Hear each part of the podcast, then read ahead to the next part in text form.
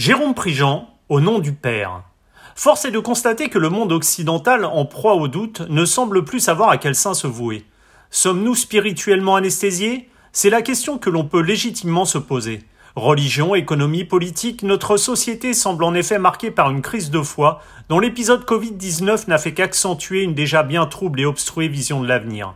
Les référents d'antan, prêtres, mères, médecins, sont devenus les oubliés d'aujourd'hui pour une jeune génération dont les modèles se nomment souvent influenceurs, youtubeurs et stars du ballon rond.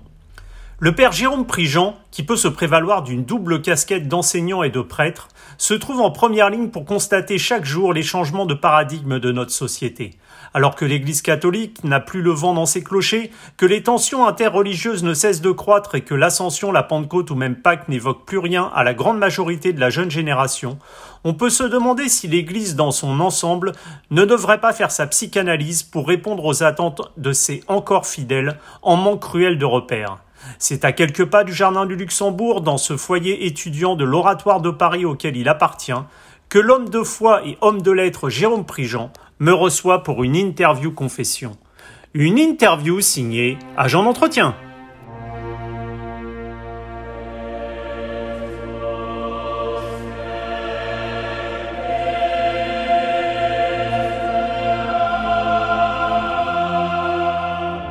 Père Jérôme Prigent, bonjour. Bonjour. Alors mon père, on a, on a l'habitude de dire euh, que la Bible est un, est un ensemble de 66 ouvrages constitués, euh, alors euh, visiblement de 75% de récits, de 15% de poésie, de 10%, de textes de doctrine et écrits sur, par une quarantaine d'auteurs sur une période d'environ 1500 ans. Comment peut-elle être justement cette Bible considérée comme une exacte reproduction de la parole de Dieu et, et donc un socle référent pour, pour la croyance? Bah, tout simplement, elle n'est pas euh, une exacte euh, reproduction de la parole de Dieu, puisqu'elle est une réalité historique. Elle n'est donc pas lue euh, dans les églises euh, chrétiennes, sauf peut-être par certains courants évangéliques américains euh, qui font une lecture dite fondamentaliste, c'est-à-dire littérale, mais elle n'est pas lue de manière littérale, elle n'est pas lue comme le Coran par exemple. Jamais, ni les rabbins, ni les églises n'ont dit que la Bible était la parole de Dieu dictée de manière directe à un écrivain inspiré. Donc la doctrine de l'inspiration euh, a toujours euh, supposé des médiations, des médiations culturelles, à commencer par la langue. Et c'est la raison pour laquelle la Bible peut être traduite, par exemple. Euh, même dans la tradition hébraïque, il n'y a pas de, de veritas hebraica, c'est-à-dire qu'il n'y a pas de vérité hébraïque. Le Targum, par exemple, c'est une traduction araméenne qui est même une paraphrase, donc ça veut dire qu'on s'éloigne de l'original, euh, un original d'ailleurs qui est, qui est souvent fantasmé. Euh, la Bible a été traduite par les Juifs d'Alexandrie en grec, c'est la fameuse traduction des Septante. Donc il y a toujours eu traduction. Qui dit traduction dit euh, trahison, dit forcément approximation. Et les églises chrétiennes se sont coulées dans ce modèle herméneutique, c'est-à-dire qu'elles considèrent que l'inspiration biblique, c'est une inspiration littéraire et que, comme l'avait dit le pape Pie XII euh, dans les années 40, euh, il faut comprendre les genres littéraires que vous avez évoqués d'ailleurs. Mmh. Un texte poétique n'est pas un texte juridique, qui n'est pas un texte historique, et que c'est lorsqu'on fait cette exégèse littéraire qu'on peut accéder au sens. Mais effectivement, la Bible n'est pas directement la parole de Dieu à laquelle on ne pourrait pas changer une hmm. virgule ou un iota. Et d'ailleurs, euh, dans la tradition catholique, elle, elle est la source de la foi, mais elle n'est pas l'intégralité des normes de la foi. Il y a ce qu'on appelle les lieux théologiques, c'est-à-dire ça peut être euh, la, euh, la, liturgie, la patristique, la théologie, le droit canon, ce qu'on appelle le sensus fidei, c'est-à-dire le bon sens des fidèles, qui est considéré comme un lieu théologique, c'est-à-dire que si une vérité n'est pas reconnue de manière euh, générale, universelle par le peuple chrétien, elle est, sujette à caution. Vous voyez donc finalement, on dit quelquefois de la Bible qu'elle est la, norme normante, c'est-à-dire qu'elle est la norme qui norme les autres normes, mais elle n'est pas la norme unique. Mmh, mmh. Voilà, il y a d'autres normes, et depuis le Concile Vatican II, on considère même que l'histoire, l'histoire humaine est une norme pour la foi. Ça veut dire que la foi n'est pas euh, en dehors de l'histoire, elle n'est pas en dehors des, des spasmes de l'histoire, elle n'est pas anhistorique, elle ne plane pas dans un ciel idéal euh, au-dessus de, des contingences humaines, mais euh, l'histoire elle-même est un lieu théologique. Et, vous, mon père, je sais que vous avez donc fait des, un parcours d'enseignant, puisque vous êtes agrégé, toujours, vous êtes agrégé de lettres. Comment vous êtes tourné justement vers, vers cette foi et ces études théologiques et comment avez-vous fait justement la bascule entre Jérôme Prigent enseignant pour vous diriger pour devenir Jérôme Prigent prêtre? J'ai toujours pensé que la littérature, la grande littérature hein, du patrimoine universel, on va dire, littérature mondiale, est aussi inspirée. Alors, je suis peut-être hérétique, j'en sais rien, euh, mais j'ai tendance à lire les très grands textes. Euh, je sais pas, euh, on fête les 700 ans de Dante cette année, enfin, ou, lorsqu'on lit Proust, ou lorsqu'on lit les romans russes, les grands, les mmh. grands russes. J'ai toujours eu l'impression de lire quelque chose qui est à un niveau assez semblable de la Bible. Euh, je, ne mets pas la Bible en dehors de, de la culture humaine. Parce que sinon, on en fait un texte, alors c'est un texte révélé, bien sûr, mais je pense que dans les sommets de la poésie euh, humaine, c'est peut-être un point de vue humaniste, hein, au sens du XVIe siècle, mais j'ai l'impression que dans dans les grands textes humains, y compris dans les autres religions, il y a aussi de, l'inspiration. Et j'ai tendance à lire, euh, vous savez, comme les moines qui, ruminent dans leurs cellules les textes bibliques, j'ai tendance à lire un peu la littérature comme ça, c'est-à-dire un peu comme une source de rumination, de ruminatio, hein, on disait ça en, latin. D'élévation. D'élévation, de contemplation, de rêverie aussi, mmh. parce que je pense qu'il y a une rêverie... Euh, spirituelle, qui n'est pas de, de, la fausse mystique, qui, qui, est importante, surtout comme, comme source de respiration, à hein, une époque où on évite euh, asphyxier par euh, tellement de choses, euh, la technique faisant partie de ces, de ces choses qui peuvent un petit peu altérer notre, notre simplicité intérieure. et voilà, donc j'ai tendance, c'est vrai, à me nourrir et à m'abreuver à la littérature. Et quand j'enseignais, euh, j'ai enseigné dans des lycées euh, un peu difficiles, des zones de prévention de violence, des lycées sensibles, etc., où la population était euh, assez largement d'origine musulmane. Et j'ai vu dans leur foi, alors bien sûr, quelquefois elle est purement identitaire, et c'est pas forcément très intéressant, mais il y a aussi un rapport à la transcendance que peut-être l'Occident a perdu. Et je pense que ce que vous décriviez, oui, comme comme une vocation euh, de prêtre catholique, c'était aussi une manière euh, d'honorer ce passé d'enseignant et puis de, faire justice aussi à, ces autres traditions religieuses que j'avais rencontrées euh, parmi mes élèves, et puis peut-être une manière finalement d'harmoniser différentes formes de, de quête spirituelle donc euh, la quête humaniste, euh, la quête des autres religions, et puis euh, mes racines chrétiennes. Et justement, vous l'évoquiez là, vous disiez que vos élèves, eux, étaient animés par la foi, une foi qui s'est un peu perdue dans notre tradition chrétienne occidentale. Comment vous analysez ça, justement, cette perte de foi d'un monde qui peu à peu se détache de ces églises qui étaient quand même, euh, il y a encore, euh, on va dire, une cinquantaine d'années, le point d'ancrage de tout village euh, de, notre pays. Alors, j'évoquais effectivement ma, ma rencontre avec l'islam chez mes élèves, mais aussi quand j'étais enfant, parce que mes parents en Bretagne accueillaient des familles musulmanes l'été. des gens qui venaient de Seine-Saint-Denis, c'était assez étonnant d'ailleurs. Donc finalement, j'ai eu ce rapport euh, avec cette tradition euh, euh, d'Afrique du Nord assez tôt. Évidemment, ma manière de me situer face à ça, ça a peut-être réveillé effectivement le, cette question religieuse. Je me suis dit, tiens, est-ce que notre, notre Europe n'est pas un peu anesthésiée au plan spirituel? Mais je ne l'ai pas faite évidemment comme un croisé qui voudrait mm. lutter contre une autre tradition, parce que ce serait assez vain. Mais de fait, oui, vous évoquez une crise. Une crise, euh, une crise, ça veut dire jugement. Le, mot crise veut dire jugement. Donc, euh, dans toute crise, il y a un jugement de, voilà, de la culture ou de la civilisation dans laquelle on vit.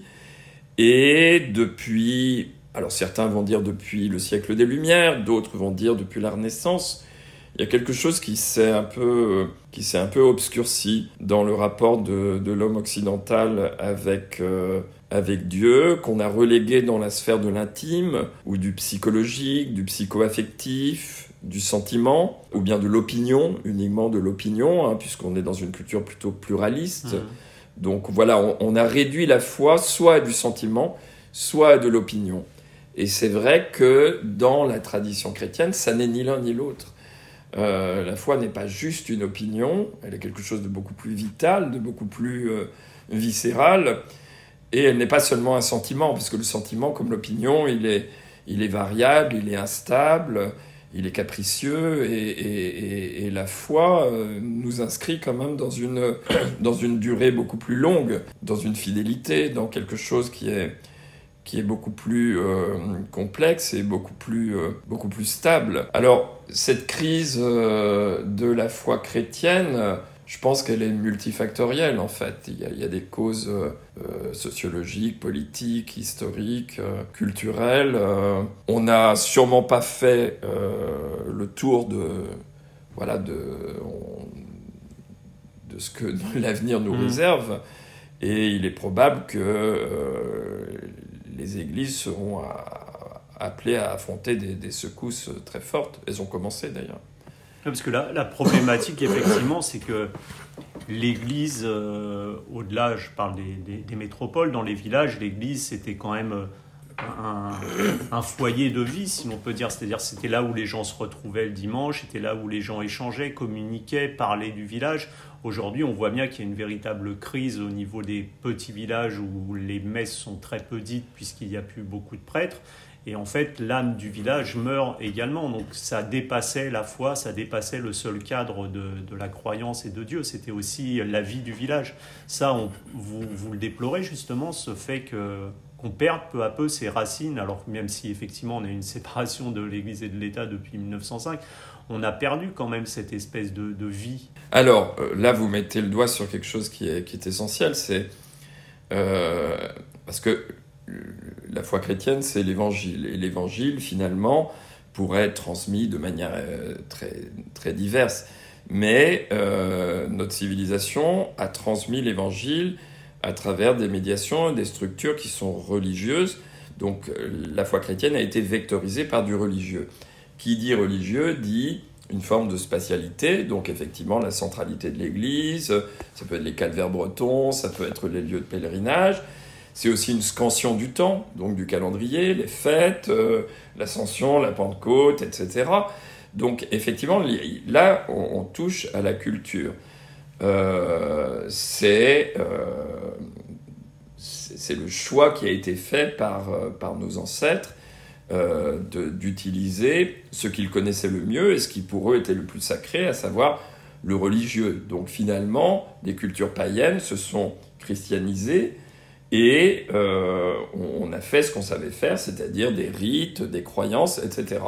Il n'est pas certain que l'évangile soit uniquement des rites et des croyances. Mais de fait, euh, l'empreinte du christianisme sur l'Occident, c'est ça, c'est ce que vous décrivez, c'est-à-dire euh, un maillage euh, géographique avec, euh, évidemment, on le voit bien d'ailleurs quand on, quand on prend des vacances en province, on voit bien à quel point le, la vie locale était structurée par, par la, le village, le parvis, et même les gens qui n'allaient pas à l'église Mm. étaient finalement dépendants de, de cette forme d'appartenance. Et j'en suis un peu nostalgique parce que je suis le, le fils un peu de cette chrétienté. euh, euh, J'ai grandi en Bretagne et puis euh, ma vocation a eu un, cadre qui était encore un peu, un peu à l'ancienne. Et donc aujourd'hui, il y a des évêques qui font le choix de demander à des, des petites équipes de laïcs d'animer ces lieux et de, voilà, de faire vivre les églises en les maintenant ouvertes, en particulier l'été, je crois que c'est important. Il n'y a rien de plus déprimant que d'arriver dans un village magnifique euh, et de voir l'église euh, alors qu'on cherche un peu de fraîcheur, un peu d'ombre, parce que je crois que la fraîcheur du corps, c'est déjà Mm. une première étape spirituelle en fait. Parce que la fraîcheur de l'esprit, euh, si, si elle ne passe pas par, euh, voilà, c'est par l'incarnation, c'est pas, pas grand chose. Et, donc, oui, quand on fait une étape comme ça dans un, village perché, euh, Provence ou euh, dans les Corbières, euh, une vieille abbaye, et puis que, que c'est fermé. alors, de fait, la pastorale des funérailles aujourd'hui est très, très confiante dans la manière dont les laïcs peuvent se saisir de la continuité liturgique. Mais voilà, je pense qu'il faudrait peut-être que les évêques fassent appel davantage à la créativité des, laïcs sur place pour ouvrir, faire vivre, proposer des temps de prière, des temps de, silence. C'est une piste qui est souvent évoquée, qui n'est pas très difficile à mettre en œuvre.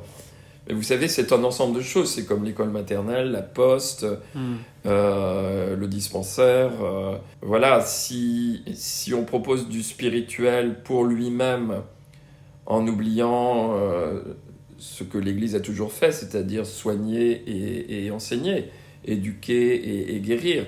C'est-à-dire si, on, oublie évidemment les maisons médicales et, les écoles, euh, la dimension religieuse de l'homme se réduit uniquement à, une sorte d'intériorité un peu abstraite. Et donc c'est tout en fait un écosystème qui est, euh, concerné par, cette résurrection, enfin cette reviviscence de la vie euh, dans les campagnes.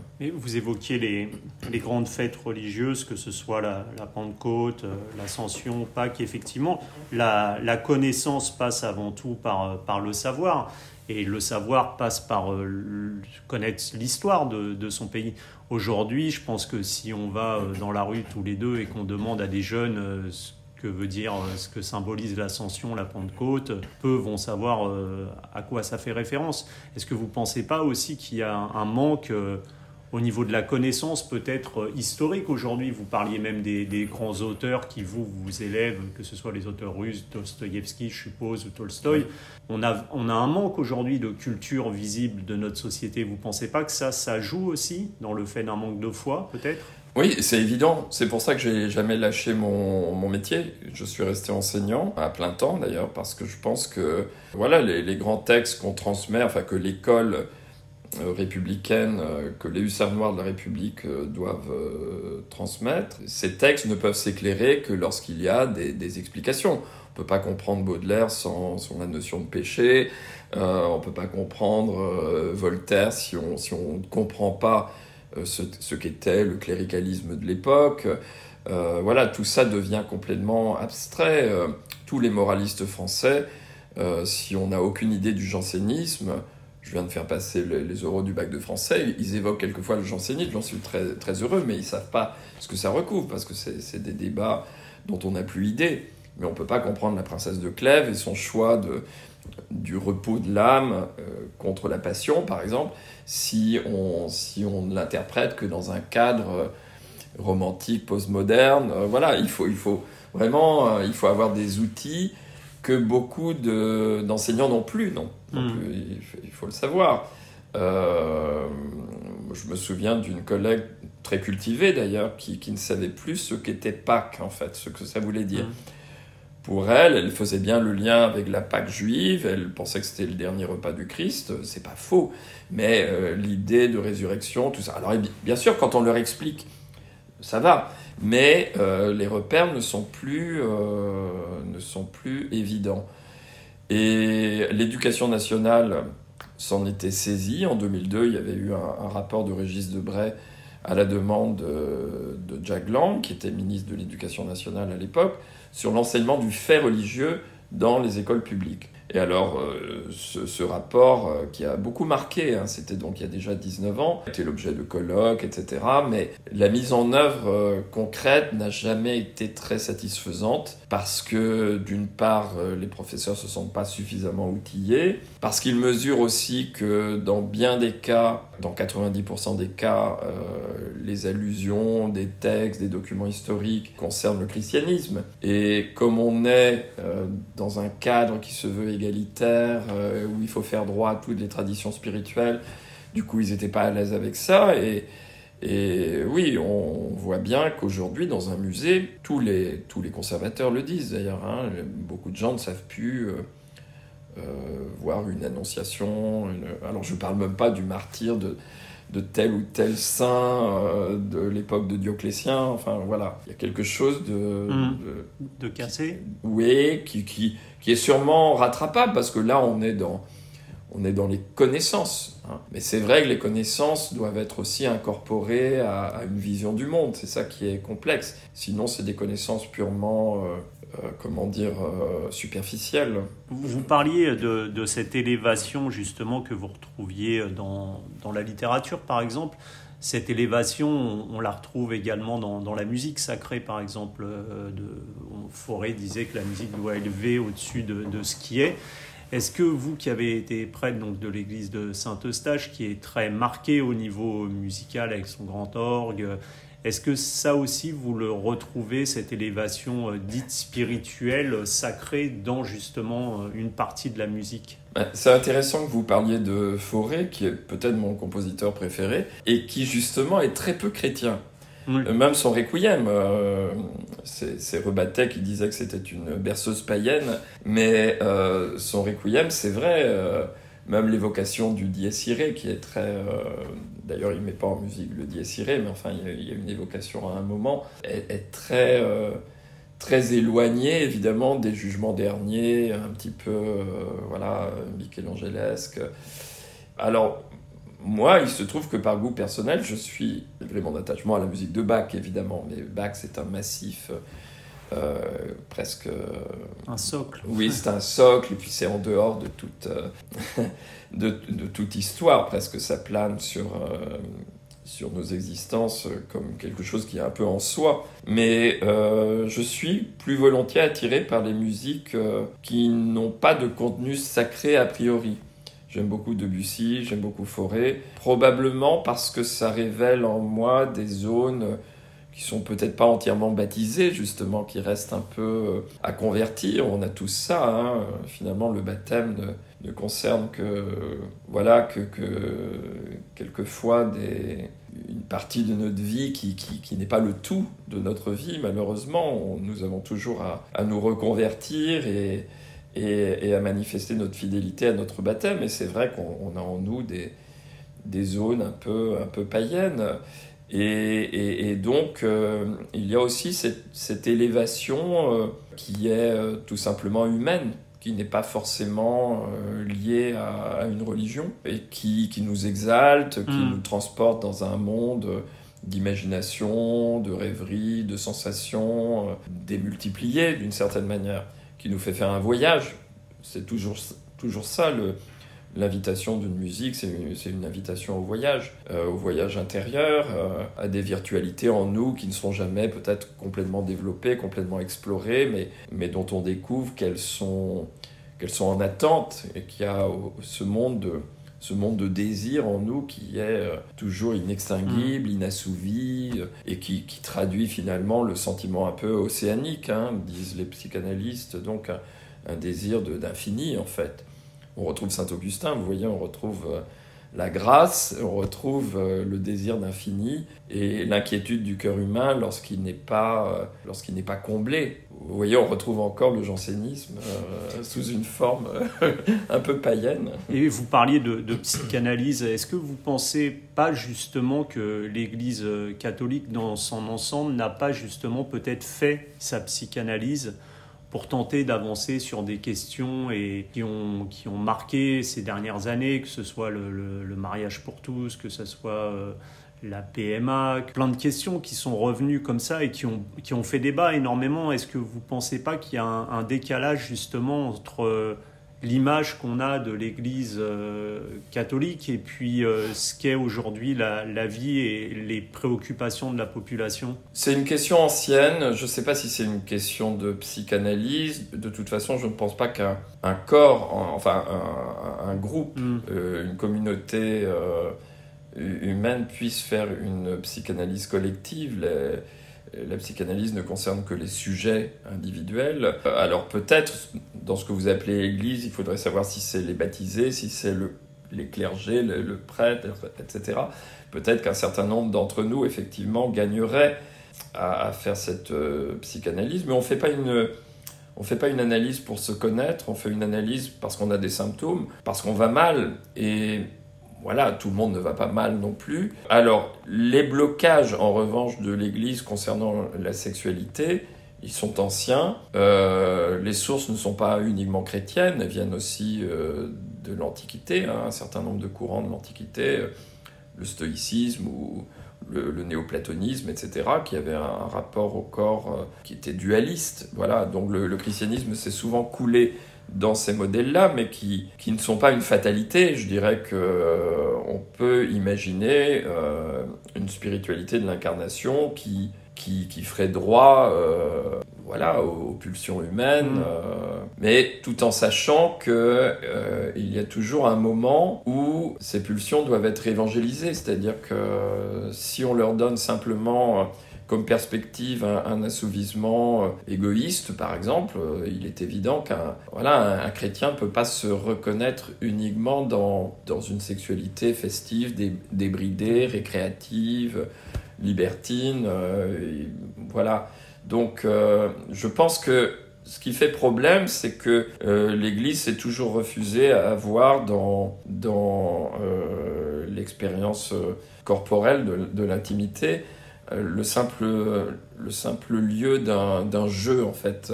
Elle pense que la sexualité euh, exprime quelque chose, que c'est un langage, que c'est un langage qui exprime l'amour, qu'il y a donc une grammaire du, du corps pour dire l'amour, et que très vite, c'est vrai, on peut faire mentir son corps en le laissant faire croire à l'autre des choses que peut-être euh, la personne elle-même n'est pas encore apte à, à, dire. Vous voyez, le corps est plus rapide que, que l'âme, si je puis hmm. dire. Et donc le, corps peut dire je t'aime très vite, euh, alors que la personne, avec, euh, avec ses héritages, avec son histoire, avec ses blessures, n'est peut-être pas encore capable d'aller jusque-là.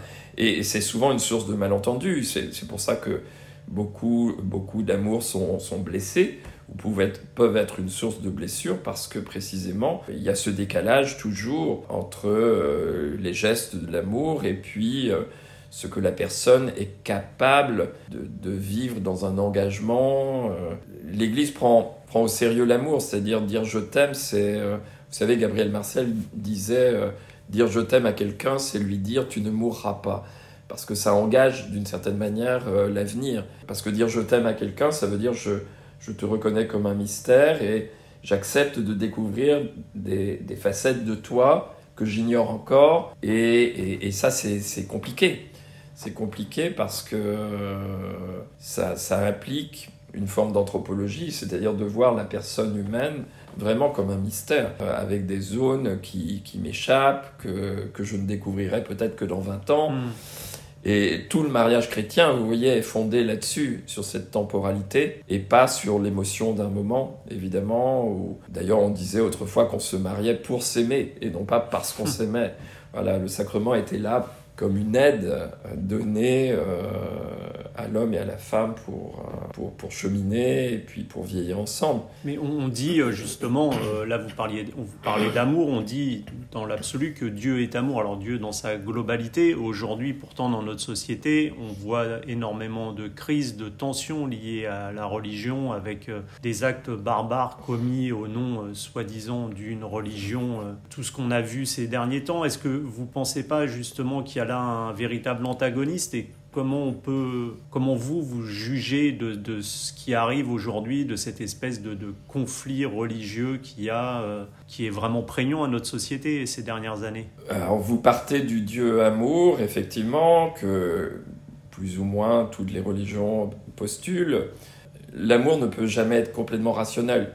La foi peut l'être, c'est d'ailleurs euh, la raison pour laquelle il y a des théologiens, c'est-à-dire que on essaie de, mettre en ordre la foi, de rendre raison de, la foi qui nous habite, mais c'est vrai que l'amour, la charité euh, euh, excèdent en fait toutes les catégories rationnelles, et c'est la raison pour laquelle, comme les religions touchent à ce qu'il y a de plus sacré dans l'homme et ce qui lui échappe le plus, forcément, de manière inévitable, euh, c'est une source voilà, de, de violence parce qu'il y a une prétention à l'exclusivité à une forme de monopole et à un moment, parce que euh, l'hospitalité spirituelle de l'autre est quelque chose d'onéreux, donc il y a un moment où c'est plus simple d'être avec ceux qui, qui, sont comme nous, c'est-à-dire euh, de, voilà, de, de, tomber dans le communautarisme, dans l'identitaire.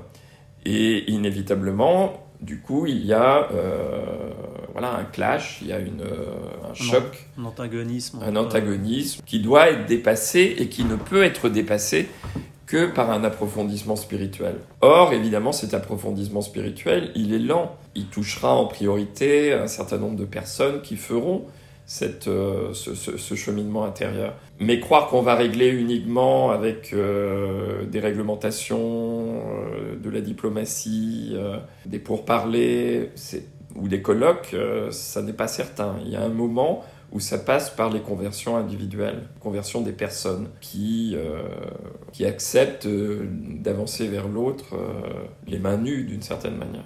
Ça passe par le dialogue aussi, je suppose. Enfin, vous avez, vous le disiez, vous avez été enseignant dans des zones euh, sensibles et je suppose des, établissements assez compliqués. Et ça passait forcément aussi par le dialogue et la connaissance, que sans la connaissance, euh, on est plus vulnérable. Oui, mais il peut y avoir un appel au dialogue qui, qui est quelquefois un peu naïf parce que effectivement, euh, le dialogue implique que les personnes qui dialoguent soient vraiment euh, fermes dans leurs dans leur convictions, dans leur foi, et connaissent, surtout on mm. revient à ce que vous disiez tout à l'heure, et connaissent et fait cet effort euh, d'explorer leur, leur, patrimoine euh, de foi, si je puis dire. Et donc, euh, sinon, le dialogue devient du, du bavardage mm. ou quelque chose d'un peu... Un soliloque sans conviction. Oui, ou qui relève d'un optimisme euh, humaniste mm. facile, celui des belles âmes, comme on dit, mais...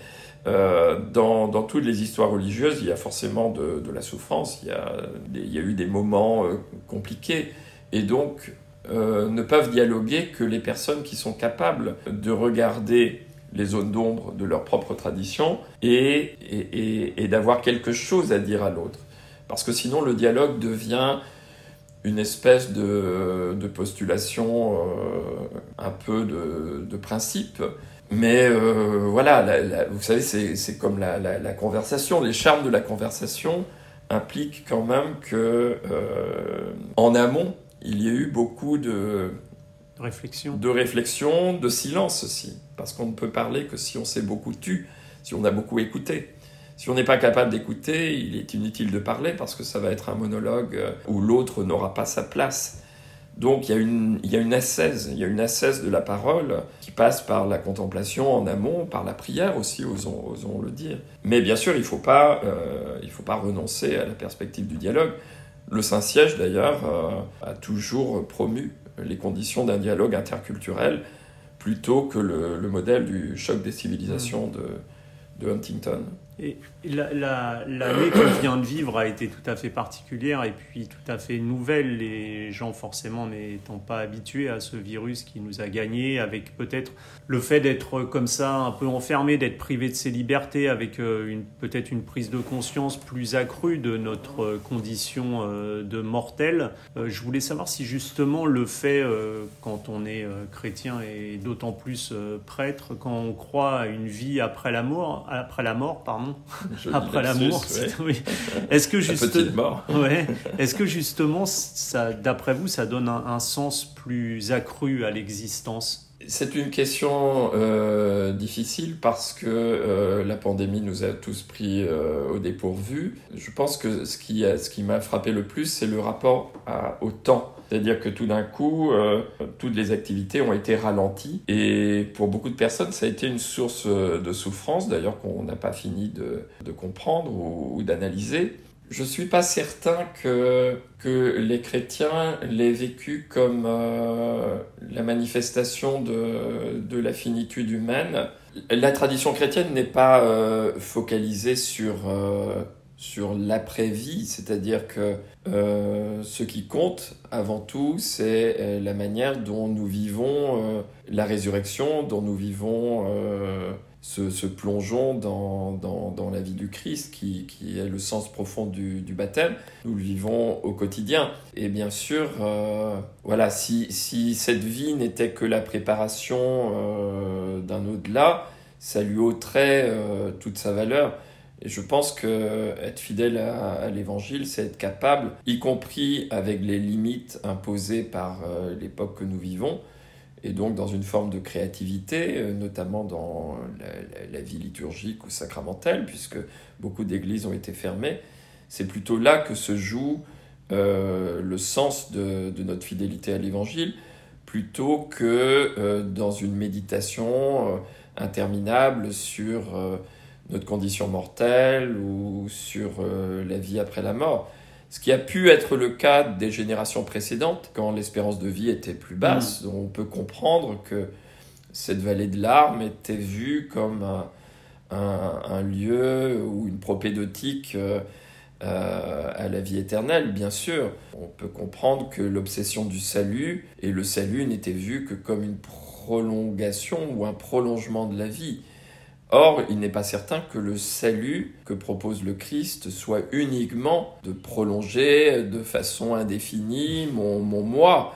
C'est toute l'ambiguïté, quelquefois, de, de la foi euh, en la vie éternelle, qui peut être une, une façon positive euh, de, de formuler nos angoisses ou mm. nos peurs. Et, et je crois que la foi ne peut pas en rester là, ne peut pas simplement essayer de, de se donner les garanties d'une survie. Je ne pense pas que la vie éternelle soit simplement une survie. C'est l'entrée dans un ordre que l'on pressent déjà euh, avec le cœur, euh, que Pascal le disait. C'est l'entrée dans un ordre précisément qui, qui n'est plus celui du temps euh, marqué par, par le péché, au fond, c'est-à-dire par l'infidélité, par les ruptures d'alliance avec Dieu. Le péché, c'est toujours finalement le manque de foi, au sens pratique, pas au sens théorique, mais au sens pratique. On, doute et donc finalement on se permet des choses, euh, puisque on est, insuffisamment établi dans la foi. Mais je pense que euh, voilà, la, vraie vie de foi n'est pas simplement euh, le prolongement de notre ego euh, hmm. dans un temps qui serait interminable, ce qui donnerait raison à Woody Allen. Hein, la vie éternelle, c'est long, surtout sur la fin. voilà, je pense que en fait, elle se joue.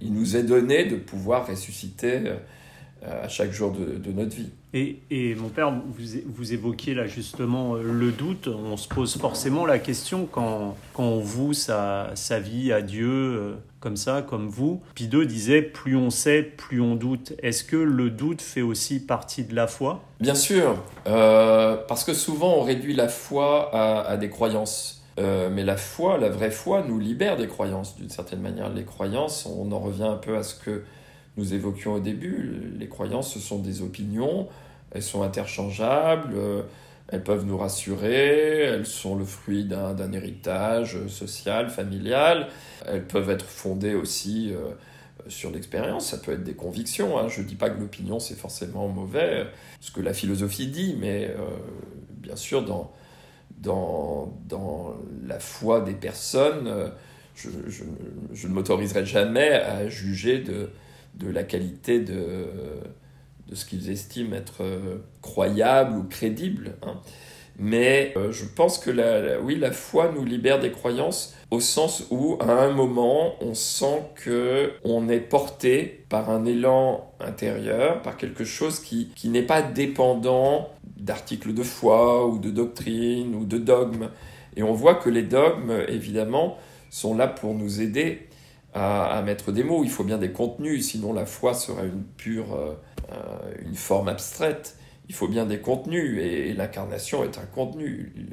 Penser que le monde de Dieu et le monde de l'homme ne sont pas séparables dans la foi chrétienne, c'est euh, c'est quelque chose de vertigineux. C'est ce qu'on fait à la fois à Noël et à Pâques. On ne peut plus penser l'homme indépendamment de Dieu, on ne peut plus penser Dieu indépendamment de l'homme. Mais ça, je dirais que ça se nourrit de tout ce que nous avons pu évoquer, c'est-à-dire les fêtes chrétiennes, le calendrier chrétien, euh, les lieux de culte, euh, les moments de rassemblement qui sont indispensables. On ne peut pas être chrétien tout seul, mais c'est au service de cette expérience qui est la foi et qui, encore une fois, ne dépend pas uniquement de, de croyances.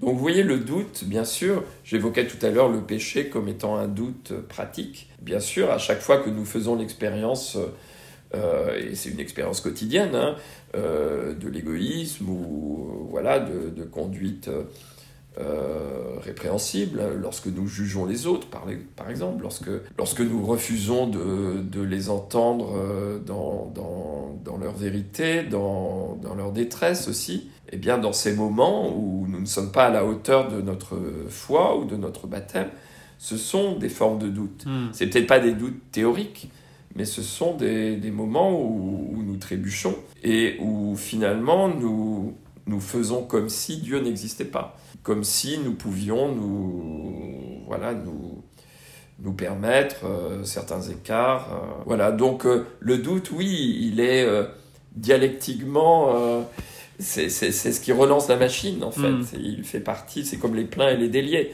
Dieu écrit droit avec des lignes courbes, disait Claudel, donc le, le, le, doute, si on ne se complaît pas dans le doute, parce qu'il peut y avoir aussi une forme de, de scepticisme qui, qui n'est pas, euh, qui ne rend pas heureux parce que le scepticisme. qui dépasse le doute. Oui, voilà. Si on se complaît dans ce scepticisme-là, ça, ça n'est pas très, très fécond. Mais le doute, c'est tout simplement de reconnaître que euh, ce dont nous parlons, nous n'en avons pas toujours une expérience directe. Euh, vous parliez de la vie après la mort. Je vous disais bien sûr que je ne l'ai jamais vu, je ne l'ai jamais goûté. Donc je ne peux que la pressentir, je ne peux que qu'en parler en me fondant sur, euh, voilà, sur hmm. euh, la foi de ceux qui m'ont précédé, de ceux qui m'ont engendré à la foi, de ceux qui m'ont transmis le, le, témoin. Bien. Bah, Père Jérôme Prigent, merci beaucoup pour cette interview. Merci à vous. À bientôt. Merci.